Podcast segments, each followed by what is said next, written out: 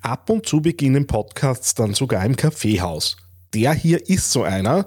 Und zwar bin ich vor ein paar Wochen mit dem Markus Kaiser Müllecker gemütlich noch im Kaffeehaus gesessen und wir haben uns über alle möglichen Themen rund ums Thema Online-Marketing und Social Media unterhalten und sind dann so ein bisschen beim Thema Glaubwürdigkeit, Wahrhaftigkeit, Authentizität äh, im Online- und Social-Media-Marketing hängen geblieben. Und der Markus hat einen Blick als Filmer auf dieses Thema. Das heißt, es geht darum, Dinge in Szene zu setzen, äh, aber dabei äh, ja, die Authentizität und die Wahrhaftigkeit nicht zu verlieren an dem Ganzen. Und da habe ich gesagt, weißt du was, du kommst zu mir in den Podcast und wir plaudern genau so drüber, wie wir das jetzt hier im Kaffeehaus gemacht haben. Er hat's getan, er ist bei mir zu Gast. Gleich geht's los. TheAngryTeddy.com, Podcast für Social Media, Online-Marketing und E-Commerce. Hier ist dein Host Daniel Friesenecker. Hallo und Servus zu dieser Ausgabe des Digital Success Podcasts von TheAngryTeddy.com. Freut mich, dass du dabei bist. Und es ist schon wieder eine Jubiläumssendung. Ist gar nicht so lange her, da haben wir das Zehnjährige gefeiert. Heute ist es die 250. Ausgabe des Podcasts. Äh, das ist für diejenigen von euch, die schnell rechnen, äh, nicht mehr und nicht weniger als konsequent spätestens alle 14 Tage in etwa über 10 Jahre hinweg einen Podcast rauszubringen. Wir alle wissen, es gab Phasen, da sind sie regelmäßiger erschienen. Aktuell bin ich wieder ein bisschen im Verzug aber im Durchschnitt äh, für das, dass es mal als Hobby gestartet hat, das Ganze, äh, ist es äh, ja brav konsequent, würde ich sagen.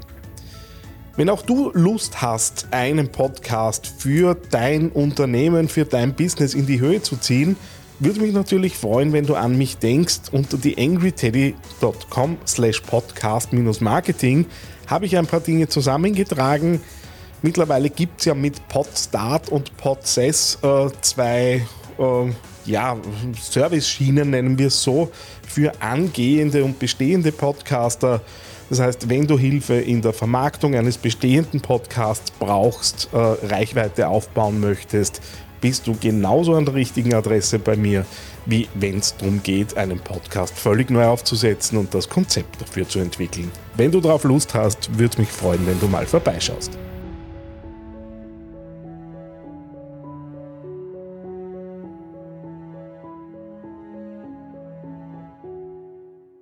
YangryTeddy.com Social Media Podcast. Ja, am anderen Ende der Leitung, jetzt doch nicht persönlich Corona-bedingt, äh, der Markus Kaiser-Müllecker. Hallo, Servus. Schön, dass du dir Zeit genommen hast. Servus. Ähm, ja, Corona hat uns ein bisschen einen Strich durch die Rechnung gemacht. Äh, das letzte Mal, wie wir uns getroffen haben, sind wir nur gemütlich im Kaffeehaus gesessen. Genau. Und da haben wir so ein bisschen geplaudert über das Thema Authentizität im Marketing, ein paar Sichtweisen und da ist so ein bisschen die Idee geboren, wieso macht man nicht einmal miteinander einen Podcast und plaudern über das Thema und bringen so unsere Sichtweisen auf das Thema ein bisschen herein. Ja, super, gern. Ähm, vielleicht ganz grundsätzlich einmal, äh, warum eigentlich Authentizität als ein Wert in der Unternehmenskommunikation? Du bist ja Filmer, du setzt Dinge in Szene, äh, da geht es ja auch um Inszenierung, sowas wie eine Brandstory ist ja viel leichter am Reißbrett zu entwickeln, als wenn ich dann suchen gehen muss, wer bin ich denn eigentlich? Warum eigentlich Authentizität? Das kann ja anders viel leichter. Naja, also es hat sich in den letzten Jahrzehnten da ein Paradigmenwechsel, glaube ich, vollzogen. Also wenn man so sagt, 70er, 80er, da war quasi, so wie ich in der Kindheit mitgekriegt habe, da war in der Werbung im weiteren Sinn quasi alles inszeniert und an den Haaren herbeigezogen. Und die letzten Jahre, fragen wir jetzt gar nicht genau warum, hat sich das auch in die klassische Werbewelt so durchgesetzt, dass man möglichst echte Geschichten macht. Ich kann mir auch vorstellen, dass das mit dem ganzen Thema äh, Globalisierung versus Lokalisierung und auch Richtung Nachhaltigkeit zu tun hat, dass man einfach nach dem unter Anführungszeichen echten sucht. Und da sind natürlich gleich auch die Fallstricke, weil äh, ich habe mir auch im Vorfeld ein bisschen Gedanken gemacht und habe auch schon verschiedenste Geschichten in die Richtung gelesen. Und das Echte und das Authentische sind ja äh, gewagte Begriffe, weil je länger man drüber nachdenkt, genauso wie über Persönlichkeit, kommt man drauf, das gibt's als solches gar nicht. Das ist ja ein Konstrukt.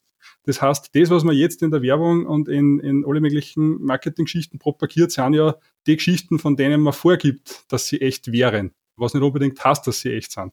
Ich habe gerade gestern zufälligerweise eine Buzzfeed-Geschichte gelesen, äh, wo die, die, die, die wahren Persönlichkeiten der Stars hinter den Images äh, gezeigt werden und dass angeblich der, der Alice Cooper, der berühmte Schockrocker, anscheinend bekennender Christ ist, wo er ja in seiner öffentlichen Persönlichkeit komplett konträr agiert. Also das ist nur ein kleines Beispiel, das sind so verschiedene Welten, die wir uns halt alle aufbauen.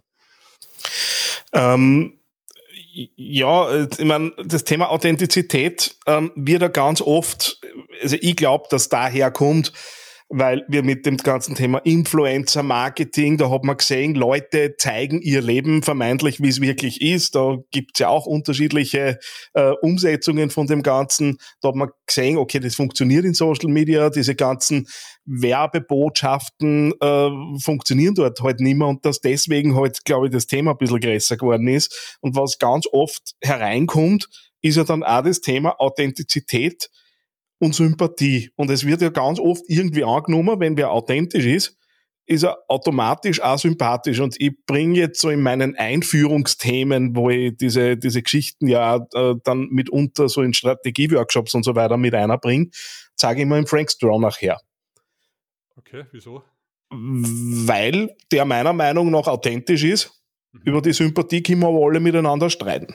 Also ich habe jetzt die Wahlergebnisse nicht mehr im Kopf, aber irgendwie so Pi mal Daumen irgendwie jeder Zehnte sagt, okay, der ist sympathisch und der Rest, glaube ich, wird sich aufs, aufs Hirn greifen. Mhm, mhm. ähm, wie, wie, wie tut da aus deiner Sicht, und äh, du, du machst da ja eben Gedanken, Dinge ins beste Licht zu rücken, im wahrsten Sinne des Wortes. Mhm. Wie, wie tust du da mit solchen Geschichten? Ähm, wir haben gerade, ich glaube, es war vorgestern, also da, da, muss ich vielleicht ganz kurz aus meiner Bio und, und was ich bisher gemacht habe, äh, erzählen, dass das einen Sinn ergibt. Ich bin nämlich von, mein, von meinem großen Herkommen her ein Dokumentarfilmer und als solches ist für mich quasi das echte authentische sowieso der Standard. Also für mich sind quasi die, die gescripteten Geschichten dann nicht Standard. Und immer wieder glauben ja Leute, dass ich groß mit Drehbüchern oder sonst irgendwas, aber das habe ich schon im Studium äh, auslassen und habe mich nicht interessiert. Also der Aspekt vom Filme machen, sondern mir geht es eher um das journalistisch Echte. Und da spürt man eben der Trend auch im Marketing, in der Werbung in die Hand, dass dort das immer stärker nachgefragt wird. Und ich verstehe warum. Und was war jetzt die eigentliche Frage? Sympathie und äh, Authentizität waren jetzt so die, die zwei Pole, die gegeneinander stehen. Ja, und, und, und ich glaube, die Leute äh, sind irgendwo voll mit dem, was einer vorgemacht wird. Also das interessiert irgendwie kaum mehr und deswegen glaube ich, bemüht man sich eben seit eh schon wahrscheinlich zehn Jahren, äh, möglichst das Echte zu propagieren. Und ich glaube insgesamt mit gutem Erfolg. Ich meine, das geht auch in die Richtung eine, dass äh, Firmen jetzt äh, das negative Stichwort wäre Greenwashing. Da ist jetzt einer grüner als der andere, also die sind oft grüner wie die Grünen, aber es total klassische produzierende Industrien sind und so. Also man muss das immer mit, einem, mit einer Prise Salz äh, konsumieren. Aber insgesamt ist das alles spannend und also vielleicht äh, für die Leute, die das interessiert, äh, gibt es spannende Bücher, zum Beispiel vom Irving Goffman, das heißt Wir alle spielen Theater. Das ist ein Klassiker in der Soziologie. Kennst du das du leicht? Na, ich bin interessiert, ich nicke dir interessiert zu. Ja, das ist insofern interessant, weil es natürlich von der These ausgeht, äh, dass wir sowieso eigentlich nie echt sind, sondern je nach sozialem Setting halt die eine oder die andere Rolle spielen. Und das, was wir jetzt unter Authentizität verstehen, ist, glaube ich, einfach das, dass wir in Konkurrenz mit dem sind, was das Gegenüber von unserer Rolle erwartet. Und wenn wir möglichst neu an dieser Rolle dran sind, dann werden wir als authentisch wahrgenommen. Das heißt, das ist eigentlich insgesamt alles sehr liquide und, und, und fluide. Aber wenn wir die Erwartungshaltung vom Gegenüber erfüllen, dann dann, dann, dann liefern wir quasi das, was sich der erwartet. Und der Irving Goffman hat das auch nicht selber erfunden. Es gibt nämlich ein, für ein älteres Zitat vom berühmten William Shakespeare. Ich kann es jetzt auf Englisch nicht wiedergeben, aber so sinngemäß heißt ja, wir spielen auch, also wir sind alle Schauspieler auf der Bühne des Lebens und spielen alle unsere Rollen. Wir haben unsere Aufgänge, wir haben unsere Abgänge. Und das ist, glaube ich, eine sehr hilfreiche Metapher für das Ganze, was halt wurscht, ob jetzt in der Werbung oder im allgemeinen öffentlichen Leben oder im Privatleben uns ausmacht. Also wir, wir spielen viele verschiedene Rollen, genau, die möglichst gut. Ja. Und wenn man das einmal weiß, weil es wird halt die berühmte Persona im Marketing ständig benutzt. Ja, das ist jetzt auch eine Metapher, aber man könnte auch noch sehr viel mehr Metaphern sich aus den Sozialwissenschaften ausborgen. Dann hilft einem das einfach, dass man, ja, dass man sich orientiert in dem ganzen Gewirr, in dem man immer wieder ist. Ja. Ich meine, mit, dem, mit diesem Thema äh, äh, Rollenverständnis und verschiedene Rollen annehmen und da lasse ich jetzt auch ein bisschen den Coach außerhängen äh, bei diese, diese Geschichten, das sind natürlich Dinge, die begleiten uns über unser, unser ganzes Leben. Äh, wenn ich zu meinem, meinem Dreijährigen bin, wie ich bin, bin ich anders wie zum Geschäftsführer, mit dem ich zum Touren habe, dem ich vielleicht gerade eine Beratung angedeihen lasse. Und ähm, in beiden Fällen verstehe mich aber nicht, sondern weiß halt einfach, okay, ich bin halt so wie ich bin und ich muss zu einem Dreijährigen anders sein wie zu, einem 50, zu einer 50-jährigen Führungskraft. Und ich habe mir ja mittlerweile meine Lieblingsdefinition von Authentizität zurechtgelegt, die ich ja auch seit dem Sommer immer wieder äh, bei allen Möglichkeiten bringe, auch jetzt. Ähm, wenn Denken, Fühlen, Handeln und Kommunizieren, da habe ich umbaut, weil im Original steht Sagen statt Kommunizieren, aber ich glaube, dass mehr dazugehört. Ähm, wenn das im Einklang steht, dann kann beim Gegenüber Authentizität entstehen. Und das heißt aber für unsere Profession im Marketing natürlich schon auch in Richtung Personas und Storytelling und Dinge was, weil dann kann ich ja diese einzelnen Bauteile denken, fühlen, äh, handeln und, und kommunizieren, ja mit Methoden aufbauen. Und dann ist ja in Wirklichkeit nur noch die Frage, was lege ich wo dahinter? Und bei dir ist es halt die filmerische Umsetzung. Äh, bei mir ist es mehr in der, in der Social Media Strategie. Aber letztendlich glaube ich, dass man sich an dem ganz gut orientieren kann dass man dann nämlich auch gescheite Sachen rausbringt. Na, voll. Und das sind ja letztlich alles nur Werkzeuge. Man hat da an, an, an diversen Baukosten an verschiedene Werkzeuge und je nach äh, äh, Verwendung nimmt man halt einmal das eine oder andere. Und was mir jetzt gerade noch gekommen ist, äh, weil du das gerade gesagt hast, äh, was ich natürlich über die Jahre schon immer wieder merke, ist, also es, es hat damals, er hat es leider nicht zu Ende gebracht, der Studienkolleg hat ein, ein Doku gemacht über den Moment des Fotografierens. Weil alleine das ein spannender Moment ist, jeder von uns kennt das, wie sie auf einmal Menschen in Pose werfen, sobald irgendeine Kamera auf sie gerichtet ist. Und weil du gesagt hast, Influencer, die haben ja das völlig professionalisiert, also das sind de facto Schauspieler, die ihre eigene Rolle halt spielen. Das ist eigentlich hochspannend. Und er hat die Doku leider nicht fertig gemacht, aber ich merke jetzt natürlich immer, wenn sie irgendwer egal in welcher Rolle, äh, vor der Kamera in, in, in Positur wirft, dann nimmt der, obwohl nie wer was zu ihm explizit gesagt hat, dass er jetzt so oder so tun soll, automatisch die Rolle ein, die er sich entweder selber denkt oder die ihm irgendwann einmal von einem anderen zugeschrieben worden ist, wie er agieren soll. Und das kann ganz unterschiedlich ausfallen, je nachdem, was wer halt glaubt, wie er gut funktioniert.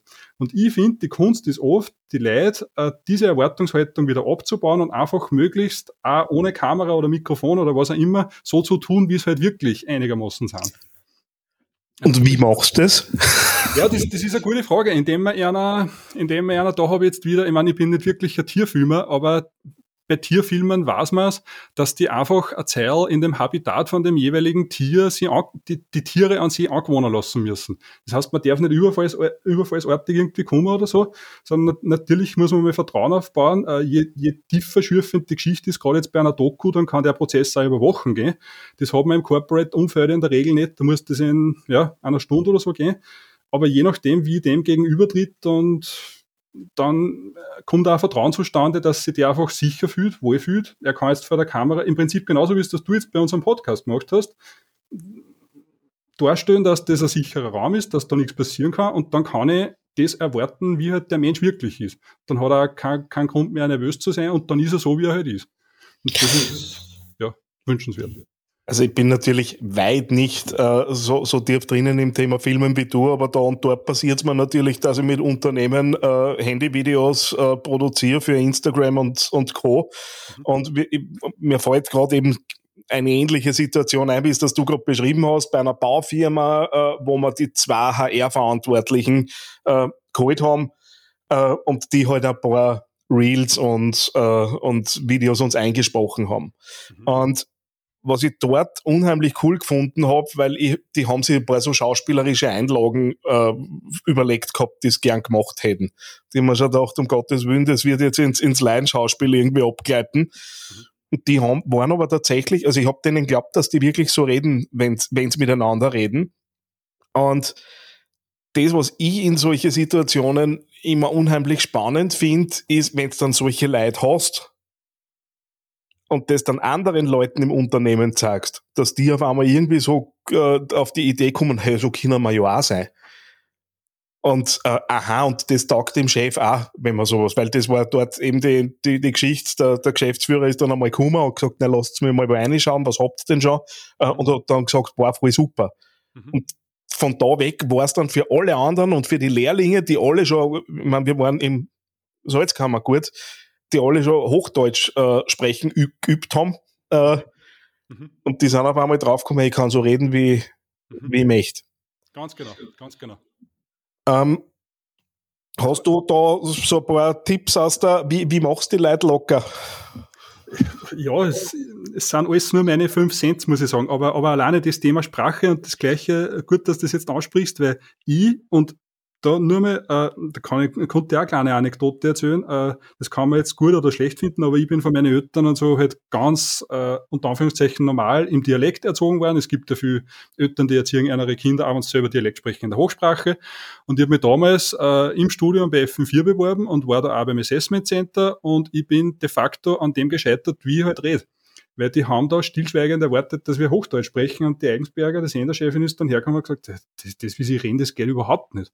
Und ich habe davor nicht einmal die Idee gehabt, dass das nicht gehen könnte. Ich wollte ja gar nicht hinter das Mikrofon. Und da war das schon quasi, ja, nicht so toll, aber sonst animiere ich eigentlich immer die Leute, dass einfach die Sprache reden, das sonst auch reden. Und manche kannst das eh nicht austreiben. Also es gibt welche, ja, je seriöser die Branche, sagen wir mal so, wenn das Politik, Banker oder so sind, dann verfallen die automatisch in einen Duktus, das Gewand gehört dann auch dazu.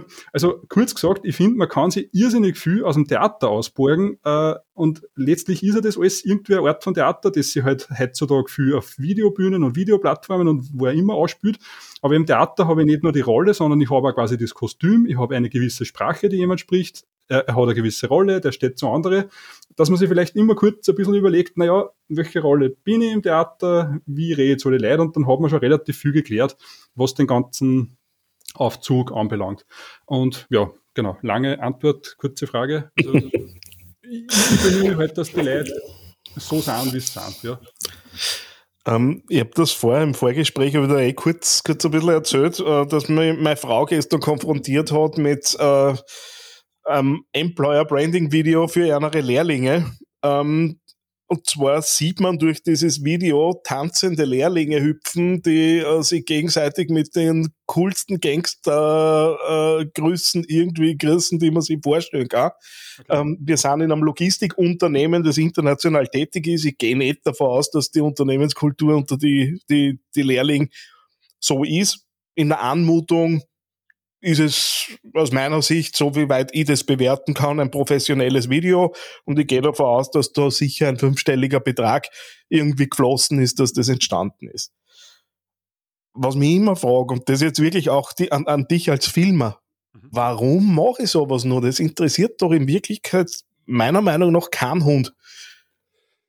Ähm, ich kenne das konkrete Video jetzt nicht. Ja, ja. Ich jetzt schwer zu beantworten, aber der berühmte, die berühmte Marketingweisheit, äh, dass es hinbringt, der Wurm muss im Fisch schmecken und nicht im Angler.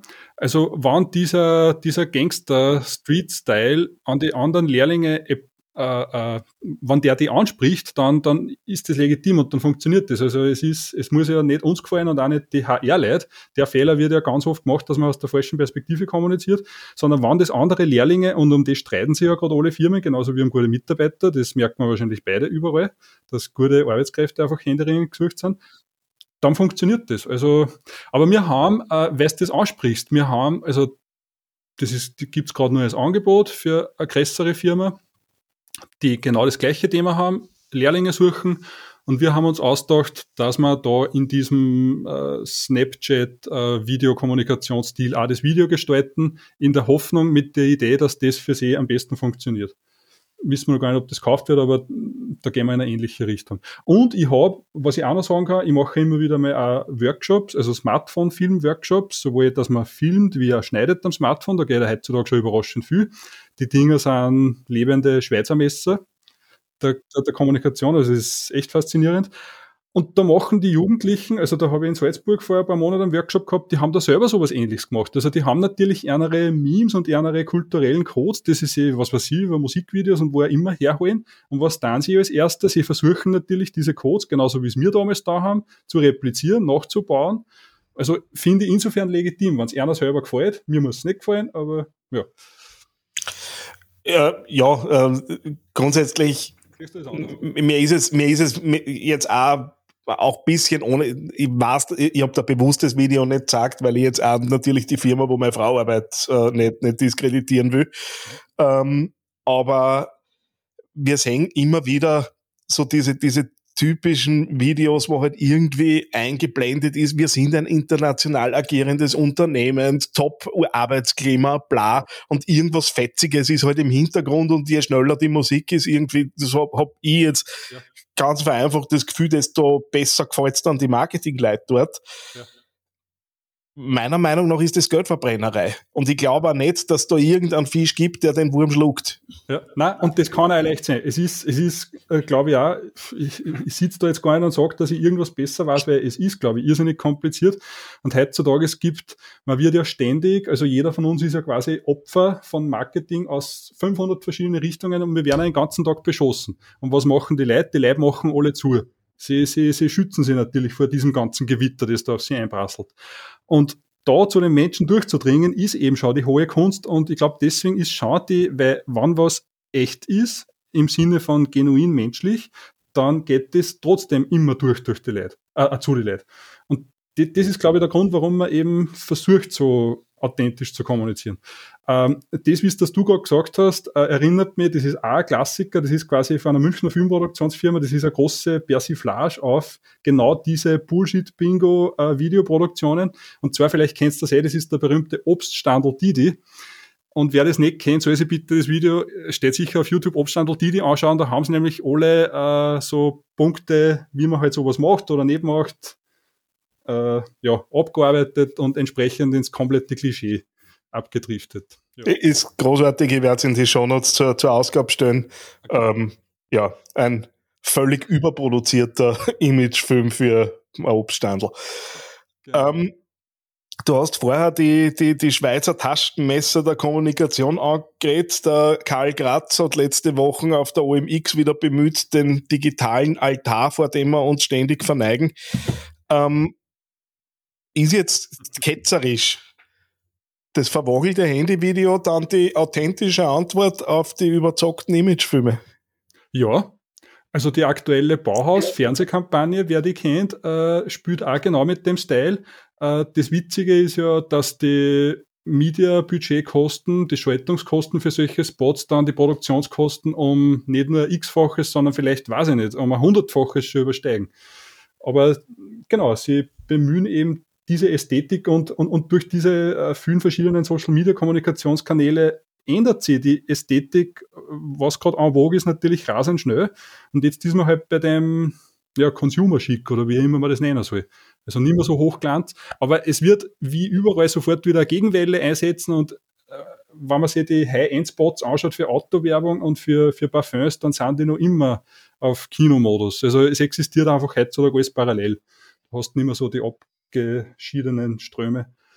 Ich glaube, ja. Ich meine, wir reden jetzt über alles gleichzeitig. Ja, natürlich, aber das hat ja so eine Plauderei an sich, ja, äh, die, die wir uns ja so ein bisschen als Überschrift äh, auch für, die, für, dies, äh, für diese Folgen genommen haben. Ähm, also ein bisschen in, in, in, in Richtung Abschluss kommend, wenn jetzt zu dir äh, äh eine Firma kommt und sagt, äh, Markus, hilf uns, äh, wir wollen uns und unsere Überschrift ist authentisch. Wir wollen uns authentisch präsentieren. Ähm, was müssen wir denn vorbereiten, damit du sauber arbeiten kannst? Äh, dann sage ich mir gleich provokant, äh, so gesehen möglichst wenig. Okay. Weil Black sagt, also wenn ich jetzt dokumentarisch bei wem eine spaziere, dann, dann sollen die im Optimalfall gar nichts verändern. Jetzt, jetzt macht man es natürlich nicht ganz so ungescriptet, aber wir haben zum Beispiel im Sommer, haben wir das gemacht, das hat mir auch gut gefallen. Ähm, das war, da hat eine große Firma ein Firmenjubiläum äh, verschirmen müssen, natürlich Covid-bedingt. Und wir haben dann quasi eine ganze Unternehmensgeschichte, immerhin 40 Jahre, in denen sie in einer großen Firma irrsinnig viel tut. Das haben wir in Form einer Mini-Doku erzählt, die einfach, natürlich schaut man, dass man eine schöne Location auswählt, äh, wo das Interview stattfindet, aber wir haben überhaupt nichts großartig drehbuchmäßig oder irgendwie gescriptet, weil die Leute wissen natürlich sowieso, wie eine Firma ist. Sprich, das Drehbuch entsteht oft erst im Schnitt, wenn man ausreichend Material hat. Das ist auch immer ein bisschen mühsam, aber ich bin es gewohnt, dass man so arbeitet. Und ja, also wenn man die Leute, die Leute einlässt, das wirklich sind, dann braucht man eigentlich nicht großartig von der Herangehensweise. Es gibt natürlich viele andere Formen von Video, die erfordern schon ein genaues Skript. Also ich möchte jetzt keinen falschen Eindruck erwecken. Aber für eben, wie du gesagt hast, für, für solche Geschichten ist das optimal. Und oft äh, kann man auch in der Unternehmenshistorie genug äh, Geschichten finden, die, die es wert sind, erzählt zu werden. Also man muss nichts an die Haare herbeiziehen, sondern muss oft beim Naheliegendsten schauen, was man eh schon hat, dort anknüpfen. Und wenn man sich ein bisschen so umschaut, ganz große traditionelle Marken und Firmen, die dann genau das. Die besinnen sich auf die eigenen Werte, was hat uns eigentlich groß gemacht, was ist unser Kernwert und dort äh, kommunizieren sie halt stärker. Das ist in Wirklichkeit das Intro für eine neue Ausgabe, weil wenn wir mit dem Thema jetzt anfangen, dann sprengen wir die, die Grenzen des Teddy-Podcasts. Mhm, du, ich glaube, es ist, ist äh, gut sichtbar geworden, dass ganz viel Expertise bei dir hängt. Äh, ich meine, gut, du machst das jetzt auch seit 2005, äh, also das heißt nicht gerade gestern angefangen. Ähm, wenn ich mit dir in Kontakt treten möchte und sage, äh, das würde mich interessieren, wie äh, man da filmerisch zusammenarbeiten könnte. Wo erreiche ich die? Wo sollte ich mich mit dir vernetzen? Du, eh, ganz normal. Entweder anrufen oder E-Mail schreiben, office.kmfilm.at und am einfachsten, auch in Corona, kann man sich trotzdem irgendwo ja, auf ein eh, Telefonat oder Online-Zoom oder wissen Sie, die, die, die Wege heutzutage sind vielfältig, also. Aber danke für die Rutsche, Daniel. Ja. ja, selbstverständlich und natürlich alle Kontaktinfos, die relevant sind, äh, wie immer in den Shownotes zu dieser Ausgabe. Ja, Markus, es äh, tut mir zwar furchtbar leid, dass unser Kaffeetreffen bei mir im, im Teddy Lab vereitelt worden ist. Äh, zumindest digital haben wir es geschafft. Danke fürs Dabeisein. Eine kleine Bitte habe ich noch an dich. Wie du dir vorstellen kannst, geht ja auch einiges an Zeit in die Erstellung des Podcasts hier auf theangryteddy.com. Wenn du diese Arbeit unterstützen möchtest, dann geh doch bitte auf iTunes und hinterlasse dort eine 5-Sterne-Bewertung oder eine Rezension. Das begünstigt die Sichtbarkeit dieses Podcasts in den Charts und sorgt dafür, dass weitere Hörer auf diesen Podcast aufmerksam werden. Würde mich sehr freuen, wenn du mich da ein bisschen unterstützen kannst und dir kurz ein paar Sekunden Zeit nimmst, um da die Bewertung zu hinterlassen. Vielen herzlichen Dank. TheAngryTeddy.com Podcast. Podcast. Nähere Informationen auf TheAngryTeddy.com oder auf Facebook.com slash TheAngryTeddy.